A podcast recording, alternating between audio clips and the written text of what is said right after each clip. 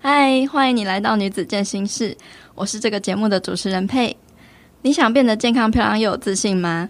你想要更懂得爱自己以及照顾好自己的身心灵吗？女子健心室讨论的是关于女生健身、身体与食物的关系、身心灵平衡与自我照顾相关的话题。透过正确的心态与观念来鼓励女孩们由内而外变得更好、更有自信，和你一起健身也健心，一起成长跟前进。如果你还没有订阅这个频道的话，欢迎你在收听的节目平台上按下订阅，这样你就不会错过我们每周一更新一集的最新精彩节目内容喽。如果你喜欢女子健心室，并且想要支持这个频道的话，欢迎你在音频的资讯栏中点击赞助连结，请我喝杯咖啡，让我有更多的动力跟资源继续努力创作，回馈给你哦。今天女子健心室邀请到了一位大来宾，营养师 Ricky，来聊聊减糖饮食的概念、原则，还有迷思的破解。我们也会在访谈中聊聊增肌减脂的过程中会遇到的一些阻碍，还有要怎么克服的心法。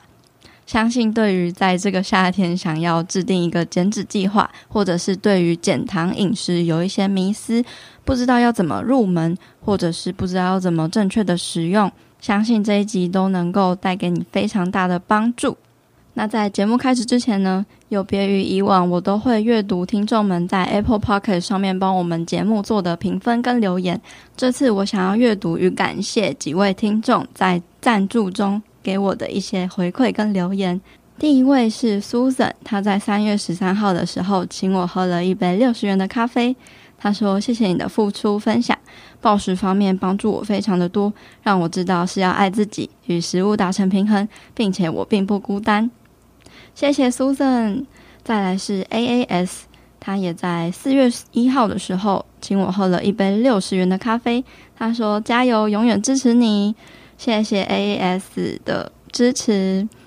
再来是柔婷，他在四月二号的时候请我喝了一杯六十元的咖啡。他说：“佩佩加油！一直以来，因为你的理念让我进步不少。这阵子遇到有人抄袭，想必很难过。但创作者永远比抄袭者走在更前面。谢谢柔婷的鼓励。我想，创作者势必在这条路上一定都会遇到抄袭的问题。这也就代表说，可能自己也是有一定的影响力，才会被抄袭吧。所以，另外一个角度，可能也是蛮庆幸的。但是。”嗯，就是让自己不断的茁壮跟成长，我想这就是能够打败抄袭者的一种方式了。那接下来还有几位听众有赞助给我的一些留言，我会在接下来的几集一一的感谢你们。那今天的节目就准备开始喽，你准备好了吗？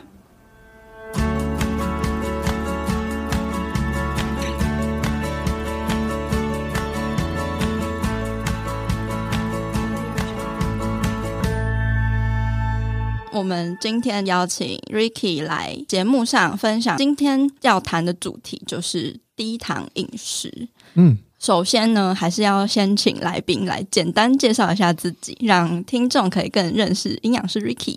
因为大家可能是第一次听到我，然后也不知道我是谁。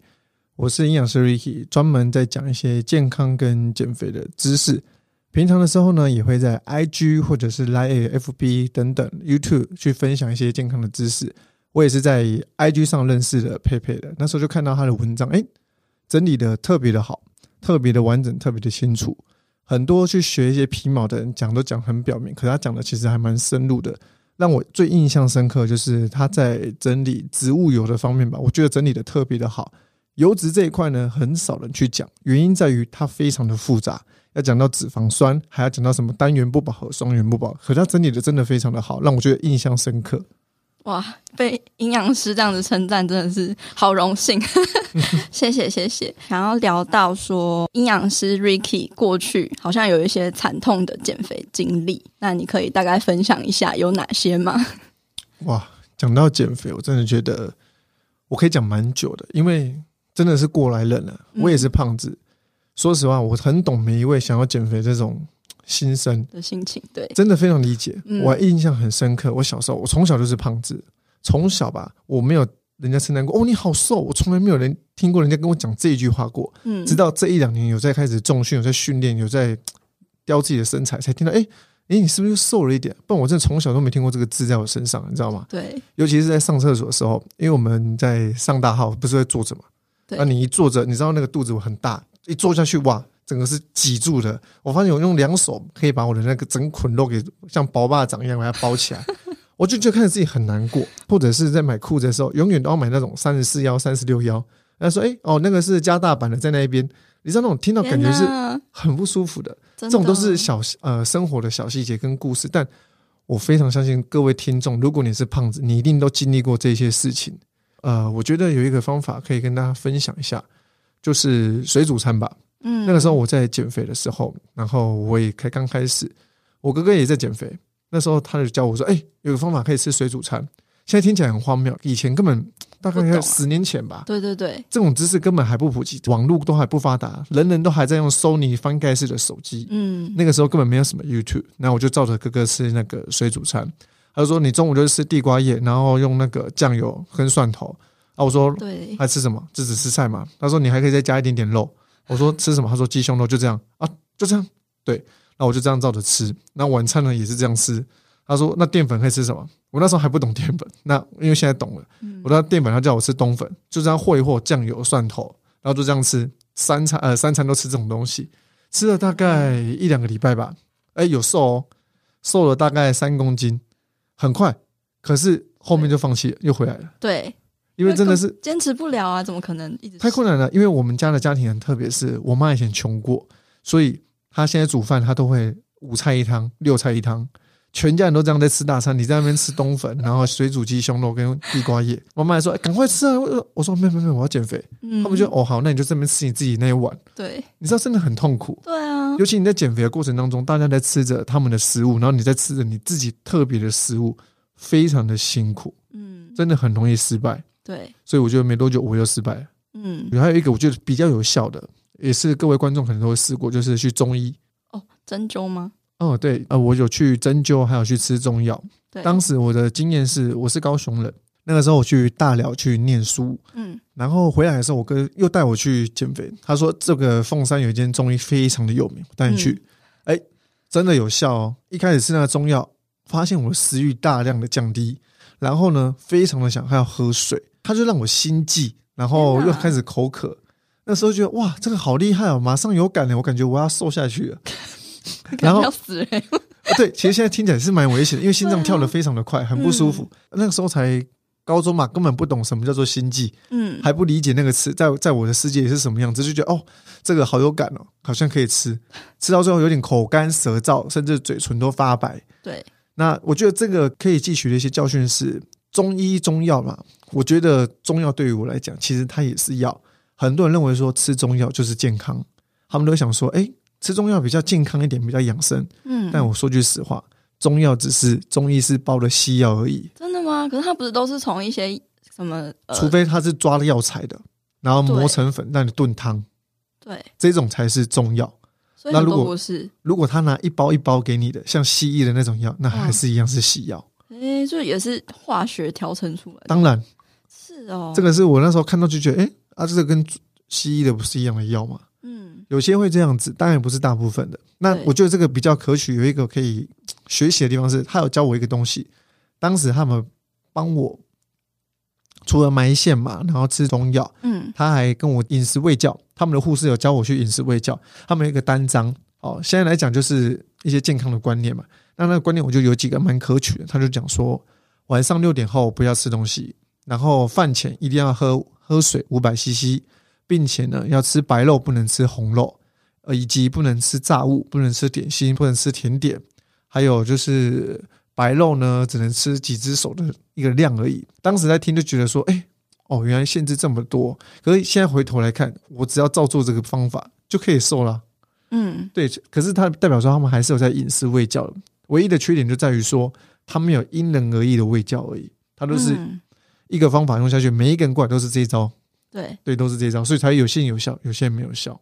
这就是我试了两个，我觉得很接近快要瘦下来，但又没有成功的方减肥方法。嗯，对。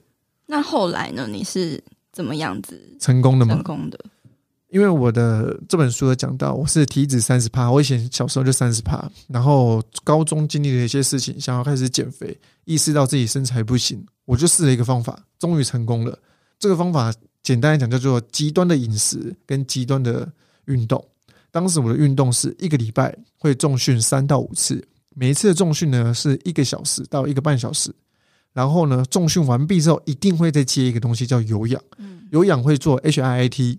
就是高强度间歇性有氧，太累了吧？再做一个小时，如果没有做有氧的当天，我会去打球三到四个小时。一个礼拜我这样疯狂运动最少三次到五次，对，非常的疯狂。然后那个时候早餐我改成地瓜、豆浆跟香蕉，非常的干净。然后其他餐就是尽量吃干净一点，都不碰炸物。对，就这样子从八十五公斤左右瘦到了七十二公斤。对。然后体脂大概三十趴降到十八 percent 左右，这是我第一次的成功，嗯，非常的有效。但如果现在再叫我做一次，做不到，太困难，真的很困难。对啊，你我觉得每个人用这种极端的方式一定都能够瘦下来，但是重点是你没有再继续用这样的方式之后呢，你是不是又复胖了？真的？那，那这样是不是又要用其他的方式瘦下来？对，就会开始很多人用极端的方法瘦下来之后，不小心复胖，然后就不想要再回去极端的方式，就会去找捷径。找捷径的后果就是可能跑去吃代餐，开始买减肥药，开始去堕落自己，就觉得啊，我就是用最快的方法，我有瘦过，我一定可以，我只是不想啦。然后就开始找借口，到最后呢，又在吃那种不 OK 的东西了。对，越吃身体越糟，反而呢没有比较好。我反而觉得大家应该要做的是，呃，转为正常的一个饮食方式。你要找到对的饮食方式。像我就认为说，嗯，以控制身材来讲的话啦，因为减糖饮食，我觉得之所以好用，就是因为大家可能还不懂说，哦，什么减糖饮食，为什么减糖饮食就有效？嗯，减糖饮食之所以有效，就是因为我们碳水化合物摄取到身体当中，血糖呢会快速的上升。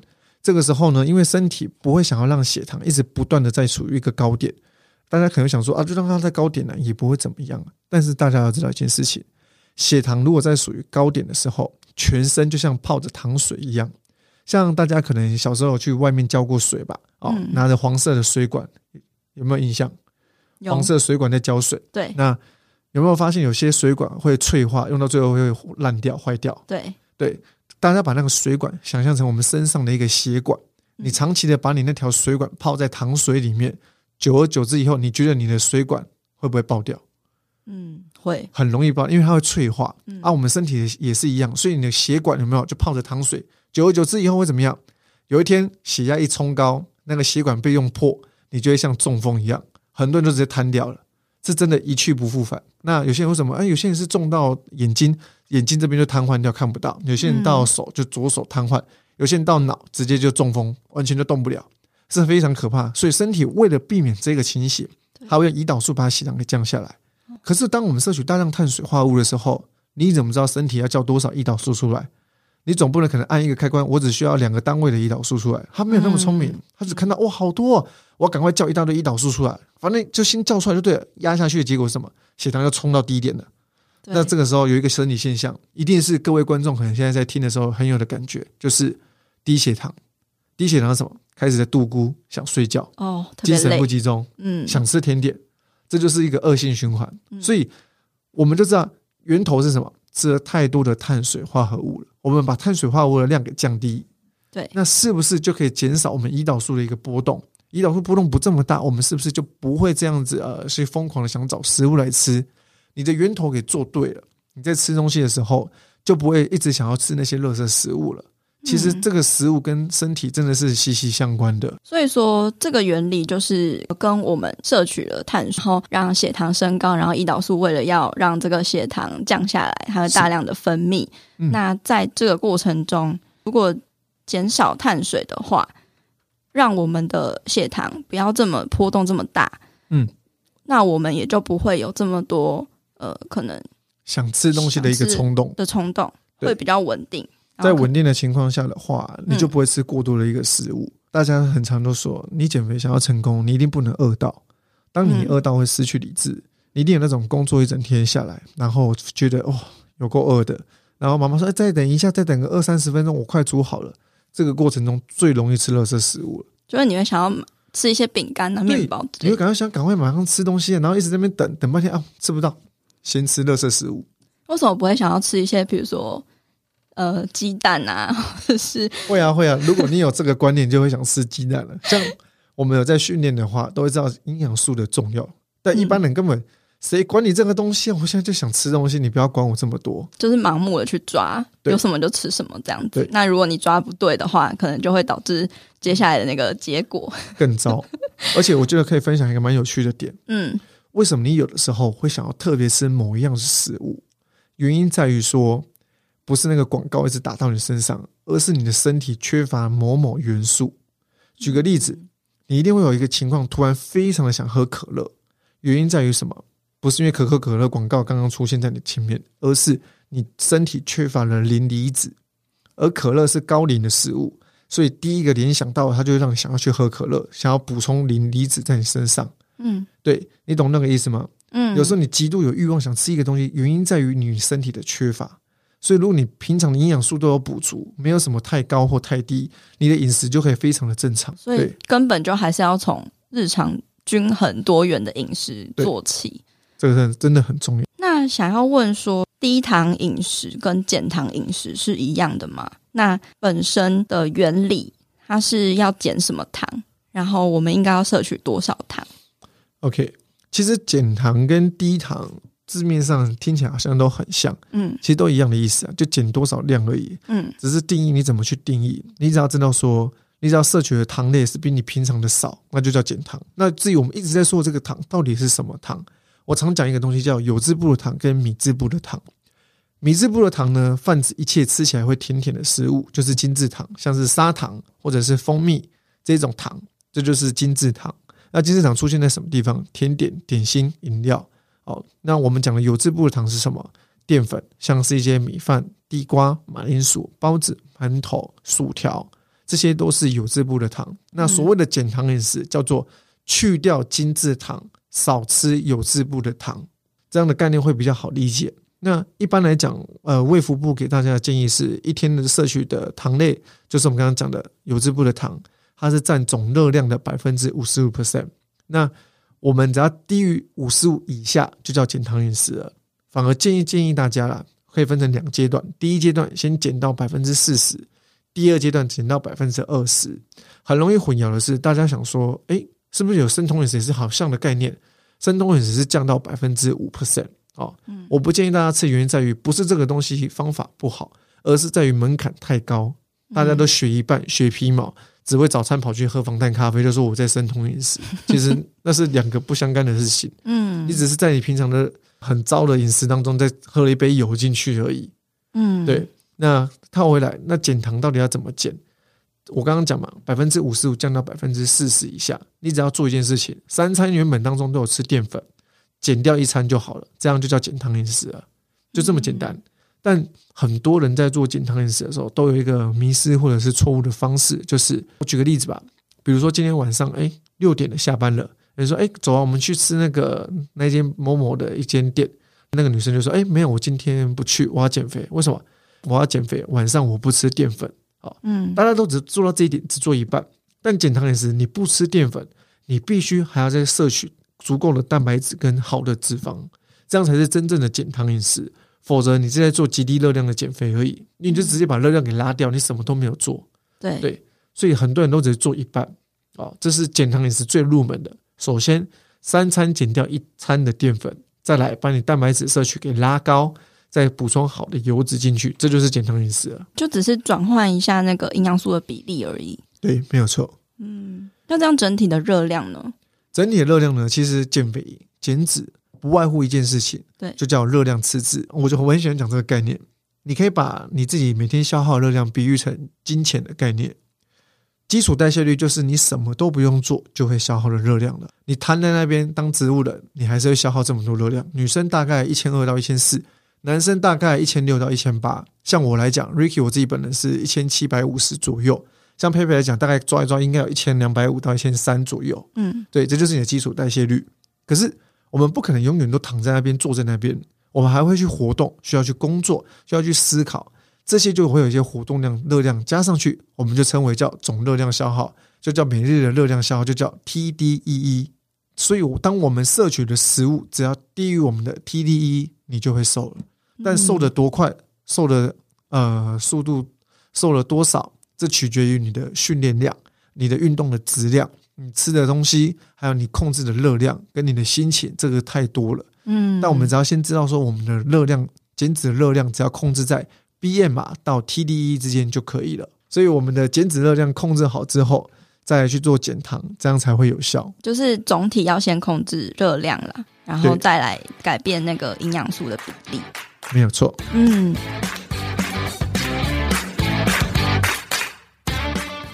你订阅了女子健心室每周的悄悄话信件了吗？订阅之后，你将会收到每周一最新音频内容的消息，我也会在里面和你说一些悄悄话。再来，你也会不定期收到 email 专属限定的免费资源、健身健康知识，或者是一些心得分享。再来，你也可以抢先收到未来活动跟计划的最新消息，或者是优惠资讯哦。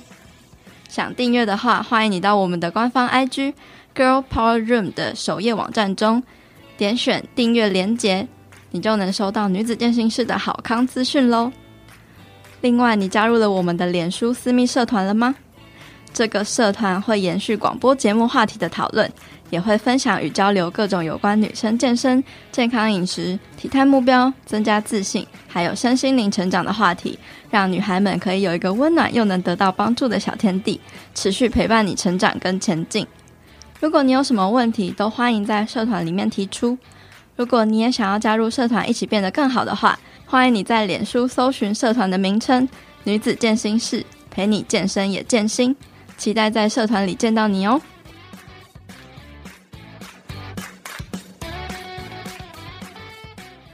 你会怎么建议大家在外食的部分去做到健康饮食这件事情？我觉得减糖呢，最适合做的呢，其实外食是蛮适合的。它没有分什么族群，嗯、外食备餐都可以。我们今天多吃便当哦，大家都一定会吃便当嘛，中餐都点便当，嗯、晚上可能跟朋友出去吃，或者吃家里。那我们试试看你的便当挑选，根据我刚刚的原则，把碳水化合物降低，蛋白质跟脂肪可以拉高。好，一个便当里大家都会添一碗饭嘛，平铺上面呢再放一大块的鸡腿、主菜，再来呢三个小菜、蔬菜。哦，这就是每一个人的一一个便当了，大家都一样。但如果你想做减糖饮食，你可以尝试看看，把白饭只吃三分之一或一半就好。哦，那剩下那一半要补什么？你可以补一些豆腐。哦，或者是在每一杯的豆浆，甚至呢再点一个主菜，再放一只鸡腿或一块鱼进去，这样就叫做减糖饮食的便当了。所以其实外食非常的好去做减糖饮食，尤其是自助餐非常的方便，这是大家都会去吃到的东西。嗯嗯，只是说像外食会比较油，虽然说我们有提高蛋白质跟油脂的部分，会不会就是不小心呃，因为油脂外面我们没有办法。估算，那它就是含量比较高，就会超出我们平时需要摄取的热量。哦，对，这个问题问的非常好。嗯，这一两年呢、啊，我都在帮学生饮食控制，已经控制了大概两三百位的学生了。他们几乎都吃外食，那都有遇到这个问题。我发现解套的方法就是，你选蛋白质的时候，选越清淡的越好。嗯，因为你很难知道说它用了什么油进去，它的油的品质好不好，它的油的种类到底放多少。所以在你能够做的情况下，将你的油脂降的比例降的最低。为什么要这样子？因为你降的最低的时候，它的它的油都丢一堆在你身上了，你怎么样都是避免不了的。就像你去吃自助餐，永远都好油哦，哦。我们先不讲说你的菜要不要过水，或者是选比较清淡的，我们就先讲统一标准的人就这样子好了。你就是选尽量越清淡的越好。嗯，所以把水煮餐的概念给丢进来，选越清淡的肉越好。但大家在选低脂肪的肉类的时候，常有一个迷思，永远都只能吃鸡胸肉。其实这是错的。嗯，我们在营养师的眼里吧，我们把蛋白质分成三类哦，就是分成用油脂区分低脂肪、中量脂肪、呃超多量的脂肪，就低、中、高。嗯，那低脂肉类呢，除了有鸡胸肉，还有非常多的类别可以推荐给大家。在选的时候，其实可以选这一类的食物，像鸡腿肉去皮。或者是里脊肉，或者是鸡、猪、牛、羊的里脊肉都可以。那再来，或者是我们可以选鱼肉，可以选鲷鱼，这些都是非常适合减脂的一个肉类，它们也都是低脂的肉类。那你外面自助餐就尽量选这种嘛，或者是清淡的便当。那这种肉类它再怎么料理，你就不要选。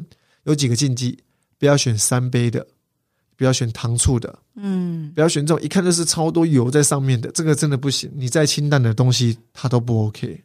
对对，这就是一个外食族非常好的一个减糖的攻略方法。嗯，那如果真的很想吃怎么办？我就是想今天就是想要吃三杯，就是想要吃糖醋，啊，就给它加了去啊。减脂这种东西哈，我前面有讲一个法则叫八二法则。嗯，这个概念呢，不仅可以用在你的生活，用在你的饮食，用在运动都可以。它的原则非常的好。我们试试看，一个礼拜七天，八二法则，八成的时间吃对的食食物，两成吃你想吃的东西。嗯，所以一个礼拜中选一天哦，不是整天乱吃，而是这一整天当中八成吃对的，两成吃你想吃的食物。这样的原则，你才可以长长久久的减糖减脂下去。对，嗯，这是一个技巧。那有些人说，我今天就想任性，我就不想要在礼拜天的最后一餐，或者是某某天的一餐而已。那你就要去学会懂这个营养素是什么。你多吃了什么，你就需要还它。这概念非常的重要。以前我们都不知道说，呃，很多人都常私讯我一句话吧，就说营养师啊，我今天刚好吃一整天，我一我热量爆掉了，我明天该怎么办？我之后该怎么办？他们就很崩溃。但你可以把总热量，他们已经有每天热量消耗概念了，你可以把它化成一周嘛。嗯，比如说我的 TDE 是两千，所以拉成一个礼拜呢，就一万四，一万四千大卡。我今天爆了，吃到三千，那是不是剩下一万一千大卡？要在六天内平均把它吃完？那我们是不是可以试试看，用一天把它吃完，或者是用两天、三天平均，平均下来你多吃的那个一千大卡的热量，这样也是可以的。总体来讲。这个数字可能现在大家听很乱啊，我再举再讲一次，一天的热量消耗两千，一个礼拜呢为一万四千大卡。当你某天吃的爆量的时候，其他天就要去还它，这样也是一个方式。嗯，就是去达到一个平衡就好了。就有点算数的概念有没有？嗯，你今天花了两千块，你多花了一千块，你明天就少花一千块。对，这样就很好理解。嗯，对，就是可以知道说，只要去。知道这个原理，然后懂得去达成一个长期的平衡就可以了。对，没有错。嗯，低糖饮食这个东西，嗯，你觉得它是适合所有人的吗？那他用这个方式的话，要用一辈子吗？没有一种饮食绝对绝对跟你说百分之百安全没有问题。嗯，但是以我来讲，减糖。算是非常没有风险的了，它的门槛蛮低的，安全性也比较高一点。为什么？任何的营养素你都有摄取到，我没有叫你不要吃任何的营养素，我每个营养素都都讲都叫你要吃到，并且要均衡。对，所以减糖其实是蛮好入门的了。对，哦，所以我觉得它没有什么门槛，每个人都可以去尝试看看。嗯，你不要想的太复杂，你就是把你每天多吃的那一碗饭少一碗而已，嗯，然后再多吃一点的肉。如果你怕有健康的疑虑，你可以把肉改成白肉。甚至就是佩佩，你常常在推的一些植物性的蛋白质，嗯，对不对？对，像植物性蛋白质其实非常的丰富，嗯，我就很喜欢你呃推荐的一款天贝，嗯，你知道为什么会知道这个东西吗？是我以前在二季的时候，我念保健营养系的时候，我们老师他也是有在研究相关的东西，他就很喜欢我，他就讲说，你还进来我们实验室哦，我们要做那个天贝什么什么什么的，他说什么印尼来的，我那时候根本听不懂你到底在讲什么，对。啊。到时候进去才知道，哦哦，原来天贝是那个黄豆制品去发酵出来的东西，嗯、其实就跟纳豆跟臭豆腐一样意思，啊，只是不同国家的菌而已啊。对对对，对，可以这样去理解。就是你会这样说，其实植物性蛋白质也是很多种，也很有趣的。是对，其实营养学就是这么的有趣。嗯，所以你的选择为什么狭隘？原因在于说。你懂得不够多，你就会认为永远只能吃大家常听到的那一个食物而已。嗯，嗯，大家说啊，减肥就只能吃鸡胸肉哦，一定要吃那个地瓜炒米饭。哎，没有啊，我任何都可以吃。呃，如果有兴趣的朋友，可以去真的可以去看看我这本书。我真的是把任何的减肥的知识、营养师该具备的观念都把它结合在一起，嗯，所以已经有深入浅出了。加上我真的是实践过来。还有很多位学生也自己尝试过，真的很有效，而且也很简单。对，学会方法之后，你就会很好的去应对。今天吃大餐，is OK，没有关系。你只要知道你在吃大餐之前你在做什么就可以了。你今天多吃的，明天就是要还回去。你如果不想还，你就要知道你就是会变胖，就这样而已。对，你必须要自己面对现实。对，真的，我讲我当时一个小经验好了。嗯，因为我之前讲那个瘦下来到七十二公斤，体脂是十八 percent，我现在体脂十 percent 左右，嗯，体重呢是七十六到七十七，嗯，反而变得更重四五公斤的。对，代表说我的脂肪量掉的很多，肌肉量提升的非常的多。对，呃，你可以吃的饮食也会更多。而且呢，嗯、体态也会更好看一点。嗯，然后书中我就讲了很多 这种种种的观念呢、啊。等你学会之后呢，你就可以很自由的去控制你的饮食。今天吃的大餐就不用再担心了。而我这个里面过程中呢，我再从十八降到十 percent 体脂的时候，嗯，我遇到一个问题。对，虽然我会控制总热量，我知道我今天多吃，明天就要少吃。对，可是会遇到一个问题，这是仅限于你从不正常的体态到正常的体态。这样乱吃，偶尔补回来有效。如果你想再从正常的体态到极端的体态，就像男生十八到十 percent，或者女生的二十到十五，这都是比较极端的。嗯，这样就很困难，你就很必须要很扎实的知道你吃了什么。你今天呢，超带了五百块，你赶快要去做有氧五百块，把它赚回来，把它给抵消掉，就这样而已。它没有后续什么更好的效益。但如果你去健身房做主力训练，去重训。你做的呢是让你每天的薪水给增加，基底上你的底薪就比人家高一阶了，嗯、所以你在消耗起来会比较轻松。嗯，就是去累积自己的资产。没错，这很重要。很多女生会遇到的问题，就是为了追求想要追求一个好的体态，但是呢，哦重训也做了，然后但是诶也想要额外再多赚一点现金，运动量太大太极端，会有瘦不下来或者是一些荷尔蒙失调的疑虑。其实这个原本。大家如果带一点偏见的去听这些事情，会觉得怎么可能？女生哪会做的多累？但我真的遇过很多的女生，真的有这个状况。对，她们真的很扎实在做重训，还不输给我的那一种。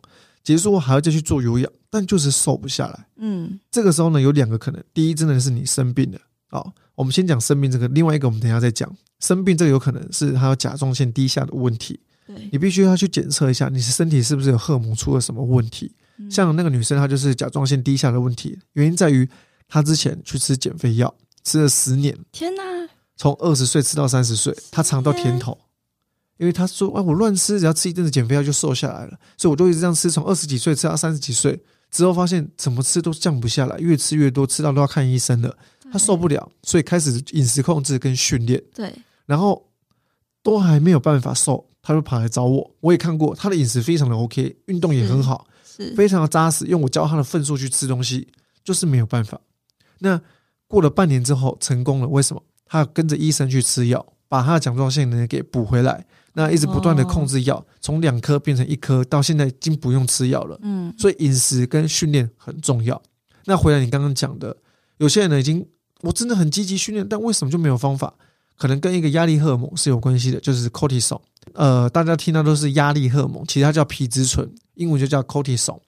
这种东西呢是压力荷尔蒙，当你压力一大，它就会上升。所以为什么前面我们都讲到，你的心情哦也是很重要的，不要给自己一个过度的压力。很多人想说，哎，我现在体重没有掉，我开始在焦虑。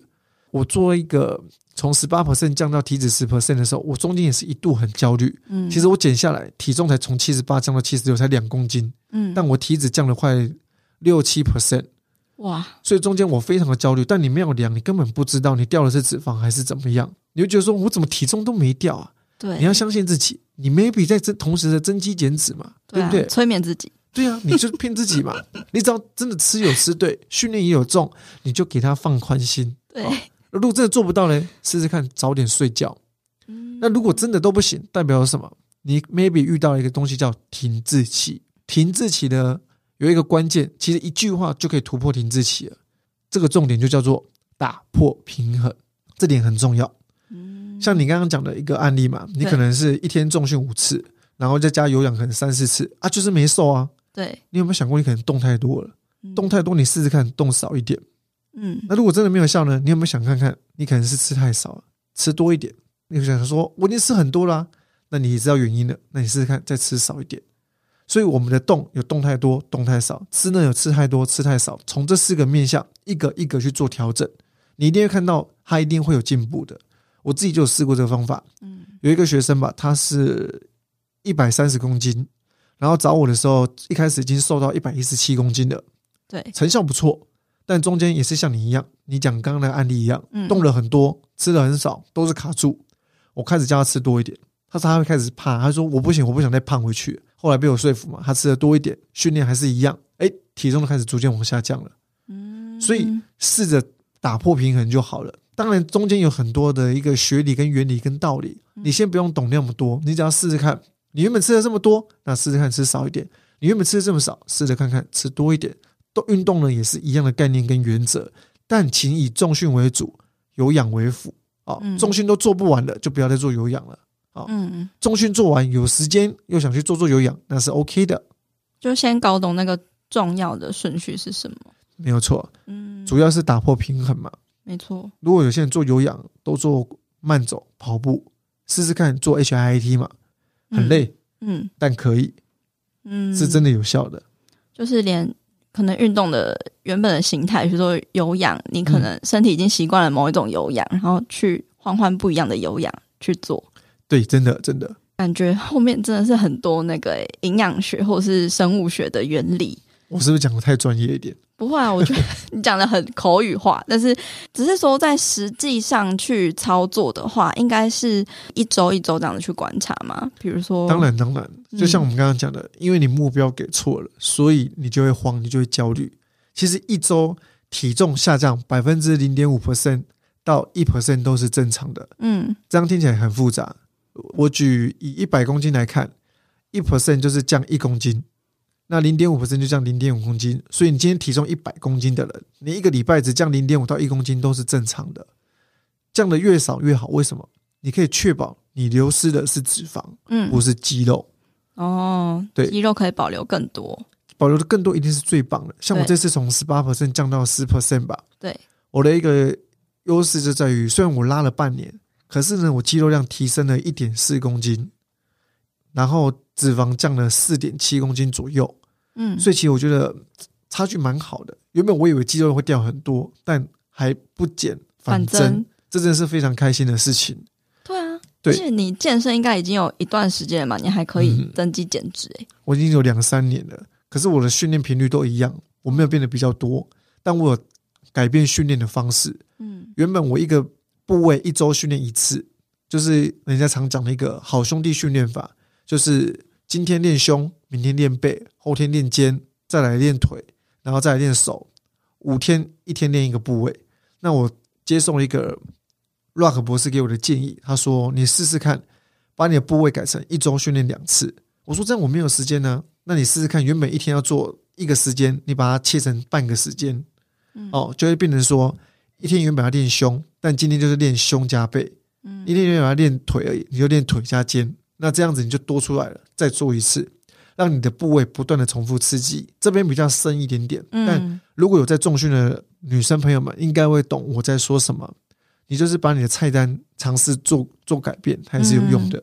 对对，就是无论如何，就是做出变化，打破平衡，很重要的。嗯，然后不要盲从别人的方法，你一定要听自己的身体，这真的很重要。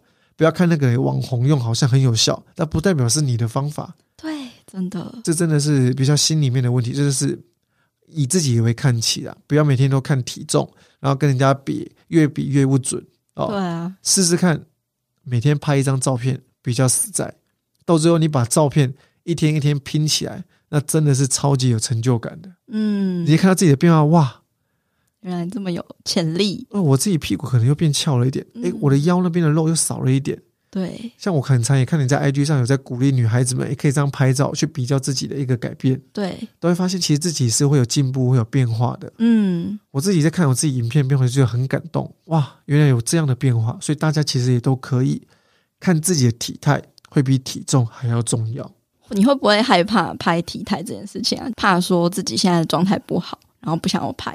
会，其实我自己也很害怕这件事情。嗯，因为大家都是想要，你必须要把你的目标放在未来，不要放在现在。当你把目标放在未来的时候，你就会发现这个状态没有什么。你想看看，如果十年后我告诉你，你就会有一亿，你是亿万富翁，但你现在的事情你必须得照做，你会不会做？一定做啊，对不对？嗯，再辛苦都做。你就觉得说，因为我知道我以后就是会有一亿元在身上，嗯，那我先告诉你，你现在照做这样的方法，一年后你就变成你想成为的网红的样子，你做不做？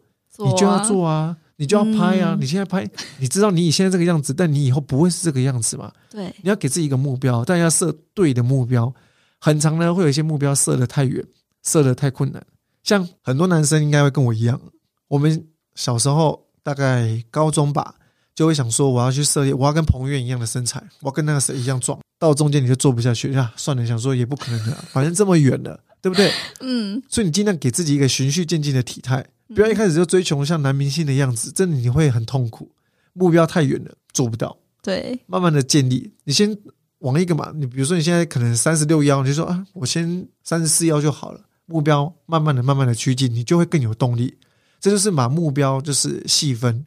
你会更有动力去做这件事情，不管在减肥上、做事情上，一些观念啊、知识，我觉得这些心态还有呃方法，都可以不只是用在减肥上，而是人生的管理上。真的，嗯，其实减肥就跟人生是一样的。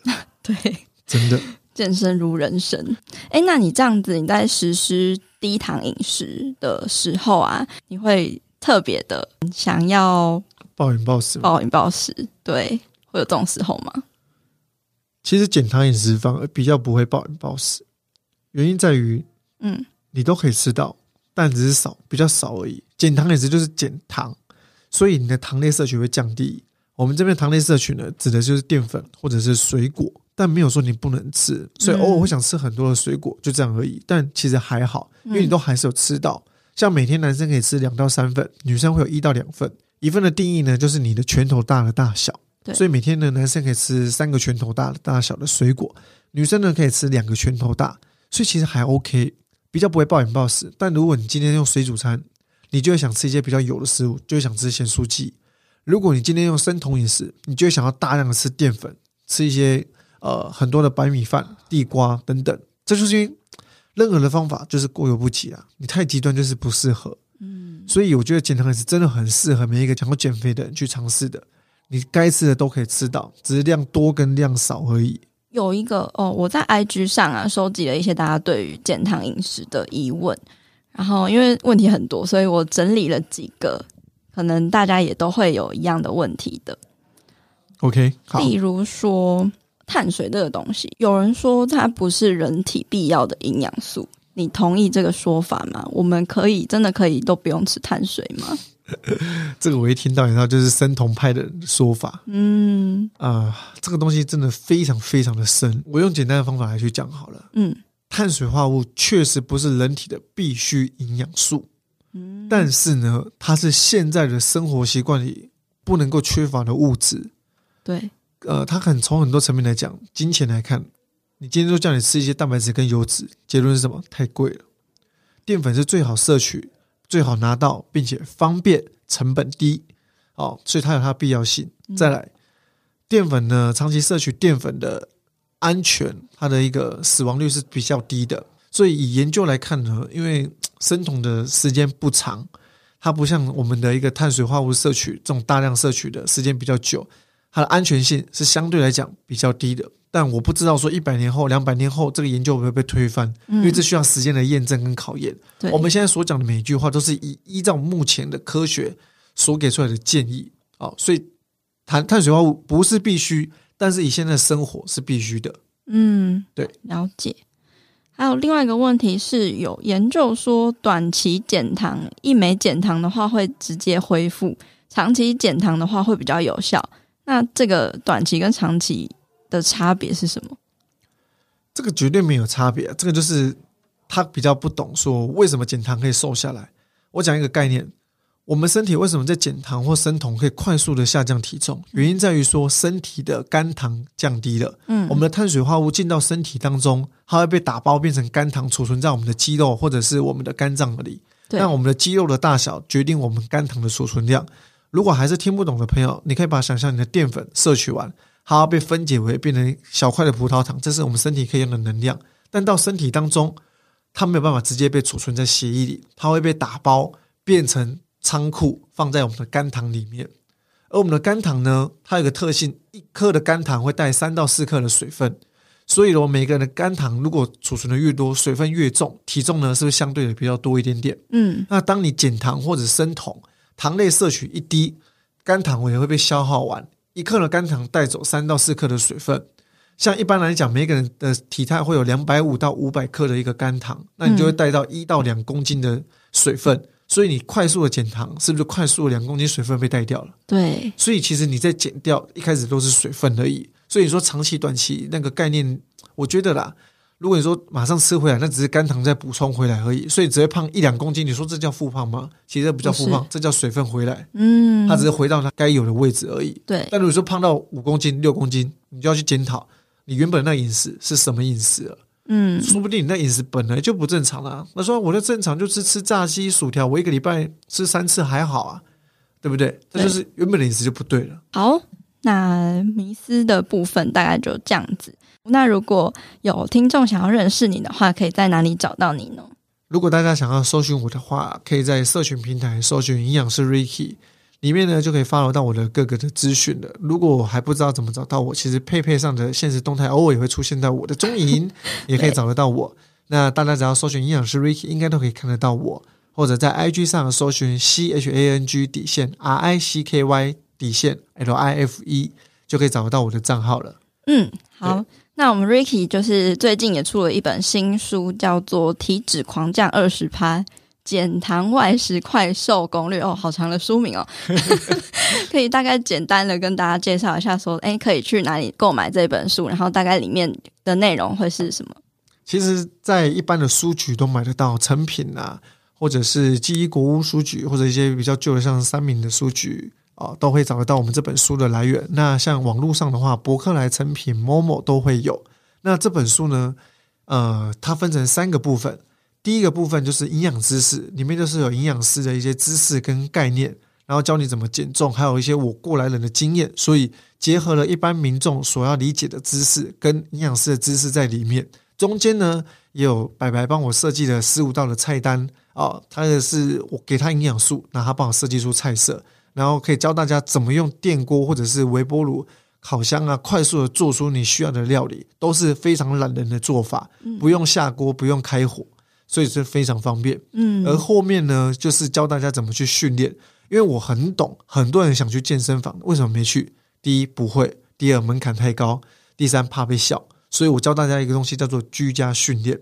里面呢有设计三个部分，一个呢是办公室训练，一个呢是在家里的训练，在家呢分成下半身跟上半身，以及呢训练又有分成重训跟 HIIT，所以一本书里面帮你把饮食观念、训练三个都帮你教的非常的完整，你只要看一本书就足够了。推荐大家可以去看看这本 Ricky 的新书。那最后呢，都会问来宾一个问题，就是想要送给我们听众的一句话或是一段话，会是什么样子的话呢？给各位观众一句话，就是千万不要去跟人家比较，跟自己去比较才是最重要的。那这句话就是体态才是最重要的，体重一点都不重要。嗯，谢谢。好，谢谢 Ricky，很开心可以邀请 Ricky 来我们的女子健心室，也非常谢谢你可以让我继续在节目宣传，谢谢。真的，今天的那个干货满满，真的，谢谢，谢谢。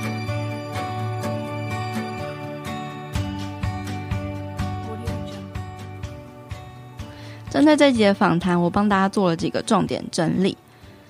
其实坊间有非常多的饮食法，那我在这一集跟 Ricky 也就聊到了说，其实不是每一种饮食法都是百分之百有效，或者是百分之百呃没有风险，或是百分之百的适合每一个人的。那为什么营养师 Ricky 会推崇减糖饮食呢？其实原因就在于说，嗯，碳水化合物它。进入到身体当中，血糖会快速的上升。这时候呢，身体就会释放胰岛素，想要把血糖压下来。而越高的血糖值呢，胰岛素就会分泌的更多，让血糖骤降到低点。这时候你可能就会处于一个低血糖的状态，你会觉得很累，想睡觉，精神不集中，想要吃甜点，想要吃一些有的没有的这样子。那导致这些事情发生的源头，就是因为你吃了过多的碳水化合物。所以当我们把碳水量降得比较低一点的时候，就能够减缓胰岛素的波动。当胰岛素比较稳定的时候，你的心情状态也会比较稳定，就不会一直想要找垃圾食物来吃。回归到减肥减脂这件事情上，最基本的原则，你还是要掌握到热量赤字的概念。热量赤字也就是你要吃差不多在你的基础代谢量到你的总消耗热量的这个区间中，也就是 BMR 到 TDEE 的这个区间。但是你会瘦得多快多少，会取决于你的训练量、运动质量、活动量、吃了多少。食物的种类，还有压力跟心情等等的，其实变因是非常多的。所以，如果你想要靠减糖饮食来减脂的话，首先要掌握的是整体的热量摄取，再去调整营养素的比例。你不需要每一天都处在热量赤字，你可以以周为单位。你也不需要一天的爆卡就觉得自己是失败的。只要掌握好整体的平衡，你一样是走在轨道上。那减糖饮食实际的操作方式呢？其实就要回归到认识糖类这件事情。糖有分有字部的糖跟米字部的糖，而营养师 Ricky 呢，他说我们应该要就是去掉精制糖，也就是米字部的糖，那就泛指那些会吃起来甜甜的食物，像是砂糖、蜂蜜这一种，通常会出现在甜点、点心跟饮料里面的糖。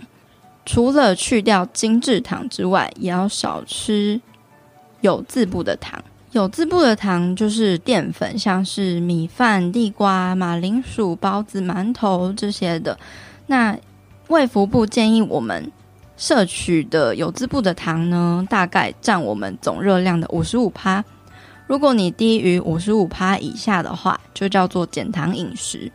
建议大家可以分成两个阶段，第一阶段是先减到四十趴，第二阶段再减到二十趴。然而，跟生酮饮食不一样的地方在于，生酮饮食是降到五趴这么少的。那营养师 Ricky 就建议说，如果你减糖要减到四十趴以下的话，你只要在三餐中摄取的淀粉中减掉一餐的淀粉就好了。如果你不吃淀粉，你依然要摄取足够的蛋白质跟好的油脂，只是稍微调整一下你的营养比例而已。否则，你只是在做极低热量的减肥。而我认为，营养师 Ricky 他建议的这个方法是非常好入门的，而且你也是依然维持在均衡饮食的这个原则下，所以说你不会因为需要去去掉任何的营养素而感觉到一种。被剥夺的感觉，而是在日常中你摄取过多的碳水，你去减少一些那个碳水的比例，并且增加蛋白质的摄取。而蛋白质的来源也有很多种类可以选择，不是只有鸡胸肉，你也可以选择植物性的蛋白质，或是脂肪含量比较低的白肉，例如鲷鱼啊、去皮的鸡腿等等的。因为很多人选择会很狭隘的原因，就是因为你懂得还不够多，会认为减肥只能吃大家常说的那几种食物而已。但大家其实也要必须认知到，这个方式是用在你从过胖不正常的体态减到一个比较正常健康的体态，一个很入门也有效的方式。然而，如果你想要从一个正常的体态减到一个比较极端体脂肪更低的状态的时候，你真的就是必须要更加的严格了。再来，我们也讨论到说，嗯，很多人非常努力的重训又有氧了，可是还是。瘦不下来，这时候可能会有两种原因，一种可能是你生病了，可能有甲状腺低下的问题，那你可能就需要搭配医生开的药物来补足甲状腺，并且搭配健康的饮食还有健身，来让自己的身体可以回到正常轨道，减少药物的分量。再来，你过度运动也有可能导致你身体的压力过高，当压力过高的时候，身体就会释放压力荷尔蒙，也就是 cortisol。就是皮质醇，因为心情很重要嘛。Ricky 也分享说，在减脂的过程中，他也会因为体重没有掉而开始焦虑。但虽然最后体重只掉了两公斤，他却掉了八趴的体脂肪。所以其实只要你饮食有吃对，训练有一定的强度，还有足够的睡眠跟休息，那你就放宽心，要相信自己是一直在不断前进的，因为你很有可能是同时在增肌减脂。所以说，体重一周降个零点五到一趴之间都是非常正常的，下降的速度也是越慢越好，因为这样可以保留住最多的肌肉量。但前提是你的运动是要以重量训练为主的，有氧只是辅助。而我们也讨论到了，就是停滞这个部分。如果说你在前面说的一切事情你都做到了，观察一段时间，你觉得自己还是停滞了，那就是遇到了停滞期。有一句话可以打破停滞期，那就是打破平衡。营养师 Ricky 说，打破平衡，也就是动的方面有分动太多跟动太少，吃的方面有分吃太多跟吃太少。你要从这方面一个一个逐步的去做调整。运动也可以从去改变内容来打破平衡。例如，本来你重训都是每一天拆部位来训练，那可能可以尝试多个部位一起训练。再来，最重要的一件事情就是，你不要盲从，也不要去跟别人比较。你必须要去观察跟聆听自己身体的声音。别人是别人。别人有效的方法套用在你自己身上不一定是有效的。最后一个部分，我们讨论到了减糖饮食的迷思。第一个是碳水虽然不是人体的必需品，但对于我们的生活来说，它是必须的，因为蛋白质跟好的油脂是更贵的，而生活中碳水是更便宜也比较好摄取的一个能量来源。第二点。减糖啊，或是生酮饮食，你一开始之所以会看起来很有效的原因，是因为身体少了肝糖所夹带的水分，所以你一开始身体掉的都是水分。如果你再把碳水补回来，胖个一两公斤，其实那并不是胖，而是你的水分回来而已。如果你胖了五六公斤的话，那你真的可能就要去好好检视一下自己原本的饮食状态是什么了。那今天谢谢你听到这边。我真的非常感谢每一周都来收听女子健心室的你。如果你喜欢这个节目的话，别忘记要按下订阅，也欢迎你截图这一集的节目，然后贴到自己的 IG Story 上，写下你的想法，还有得到什么样的收获，并且 tag 我的 IG 账号或是这个电台的 IG 账号，让我知道你有在收听，也让我知道这个节目是有帮助到你的。另外呢，我也非常希望你可以帮忙我到 Apple Pocket 上，或者是在 iTunes 上打新评分，并且记得记得要留言给我回馈，因为如果越多人喜欢这个节目的话，这个节目的内容就越有机会被更多人听见。那如果你喜欢女子健心室，并且想要支持我们的话，非常欢迎你在音频的资讯栏中点击赞助连结，请我喝杯咖啡。你的回馈还有支持，都能带给我满满动力，持续创作跟分享更多优质的内容给你。如果你有什么想听的主题或是问题，也欢迎你到 IG 找我互动。我的 IG 账号是 peipei.fitlife，P E I P E I F I T L I F E。最后，我希望你永远都要记得，你往前踏出的每一小步都是累积，都是进步。所以，为自己走过的路喝彩吧！女子健心室，我们下次见喽，拜拜。